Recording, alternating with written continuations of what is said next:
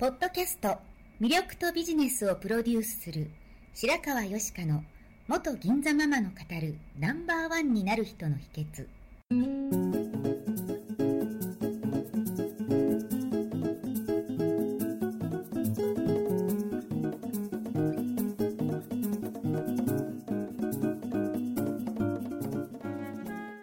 外資系企業の OL から銀座のナンバーワンホステスそしてママに。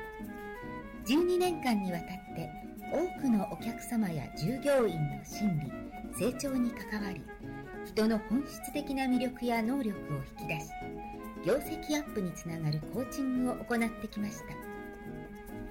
内面世界のケアと外側の世界へのアプローチの両輪でナンバーワンの輝きを放っていく方法を白川よしかがさまざまな角度からお伝えしていきます。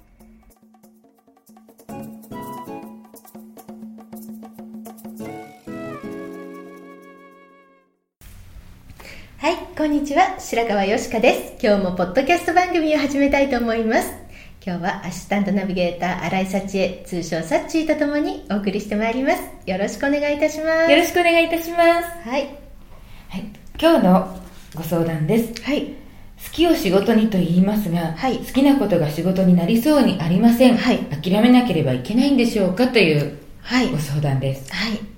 えーメールで短くて好きの内容がちょっとよくわからないのですが、はい。うん、例えばまあ私はお風呂に入るのが好きだけどお風呂に入るのはお仕事になりません。そうですね。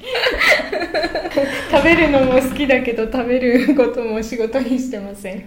大食いとか、あとは温泉研究家になるしかなくて、でもお風呂に入ってるだけじゃ温泉研究家にはなれないですし、まあね温泉に対してすごい調査をしてなんか書く能力とかね、はい。い、ろいろ必要ですよね、それを目指すんだったらね、はいということで、まあ、好きなことの中でもこう趣味とか、まあ、自分のリラックスのために好きなことっていうのもあって、うんまあ、読書が好きとかも、まあ、それだけではあの仕事にならないけれども、はい。それをまあ仕事にするために例えば読書だったら書評ブログを書くですとか、まあ、さっきの温泉評論家になるとか、はいまあ、そこまで極めることができれば趣味でもいけるかもしれないですよね、はいまあ、このパン作りが趣味でこうパン屋さんになるとかあるかもしれないですけれども、まあ、その趣味的な好きなことと仕事として好きなことはい。っていうのをまず分ける必要があって。はい。で仕事として好きなことの中でも、まあ、まだ仕事としてやってないけどこうなりたいなと思ってお勉強をしてたりとか、はい憧れを持ってるような好きなことってあると思うんですよはい。逆にもうすでに自分がやっている仕事の中で、えー好きなことっていうのもあると思うんですね、はい。で、まあ、例えば今 OL で会社勤めをしてて仕事がつまらないし、何か好きなことで起業したり好きな仕事に転職したいけれども好きなことが分かりませんみたいなことをおっしゃる方もいらっしゃるんですけども、はい。例えばその事務職をしていて会社の仕事 OL の仕事全部嫌だって思うかもしれないですけども、はい。まあ、その中にも好きな要素ってあると思うんですよ。はい。うん、探してみれば好きな要素があるかもしれない。例えばあの何かをリサーチすることなんか調べ物をしたり、検索をして調べることに関してはなんか時間忘れて熱中してできるとかはい。例えばそのお客様にうまく自分のところの商品を説明するはいっていうことがすごくうまいくて自分も楽しんではい自然とやれてることかもしれないですし、もしくはその職場の中でこういつも職場のメンバーから悩み事を相談されて、それをあの聞いて解決してあげる聞いてあげることが得意かもしれないし、はい。なんかその要素に分解してあげるとなんか自分の好きなことはい。であると思うんですよね、うん。例えばサッチーはその要素で言うと何が好きですか？でたその、うん。ライブをあの行うことが好きなんだろうってねこの間に言ってたけど、その中でも要素に分けると何ですか？私が好きなこと趣味の延長でやってることは歌うこと。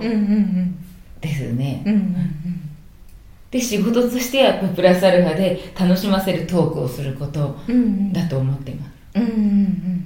そう。楽しませるトークは結構得意ですもんね。っていうかまあサッチのライブでには欠かせないものですもんね。それはないと残念ですけど、お客さん来てくださらないので、まあ、盛り上げますけど。うん、まあ、その仕事となって、まあ、もちろんそのお金をいただく趣味じゃなくてお金をいただくっていうことはお客様がいらっしゃるっていうことで、はい。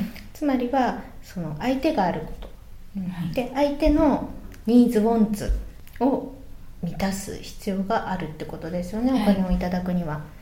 でニーズ・ウォンツっていうのはこうなりたいとかいう願望だったり、はい。憧れだったりそういうものを満たしてあげるっていうのとすっごい困ってる問題を解決して差し上げるっていう両方あって、でその中でもこう顕在的なものつまりお客様自体が意識しているものもう頭で分かってることはい。となんとなくは感じてるけれども言語化されてなくて本人も分かってないような潜在的なものがあるはい。ですね例えばあのブライダルビジネスだとこんなウェディングドレスを着て、こんなパーティーをしたいなっていう憧れとか願望があって、はい。それを満たして差し上げるっていう仕事がある、はい。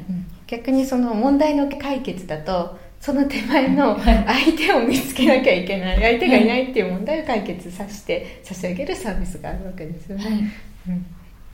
で、まあ、それは本人が意識している問題だとして、はい。まあ、潜在的に意識してない問題があるとしたらうーん。本当はその結婚がしたいじゃなくて、はい。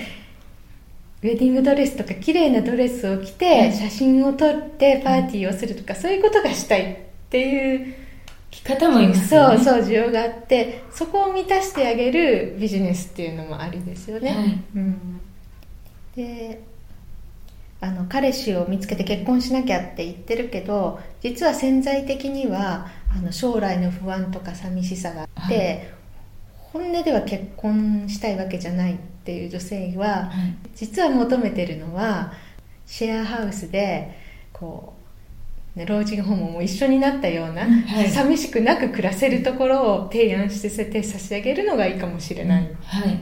ですよね、うんまあ、そういうふうなこう、まあ、世の中で求められることはい。で世の中で求められることと自分が好きなことできることをのこのちょうど重なるところをはい。見つけてあげるってことですね、はい。お金をいただいて好きなことをやろうとすれば、うん。はい。でまあできることできることじゃないとまあ提供できないんですけれども、はい。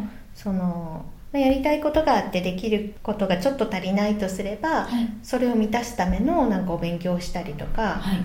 あのスキルアップしたりっていうのができるし、はい。あとはまた組み合わせることによってあのできるようになることもあるだろうし、はい。で自分のできないことはできる専門家の方を連れてきてはい。やってもらうとか、はい。一緒にやるとか人の力を借りるってことですよね、うん。まあ、そんな感じで、えー好きなことをやりながら、えーお金を稼いでいただければと思います。はい。はい。いかがでしたか？はい。じゃあ好きなことが仕事になるようにはい。考えてみてください。はい。ではどうもありがとうございました。ありがとうございました。最後まで聞いてくださりありがとうございました。本日の番組はいかがでしたか？これから少しずつお声をいただきながらより充実した内容にしていきたいと思います。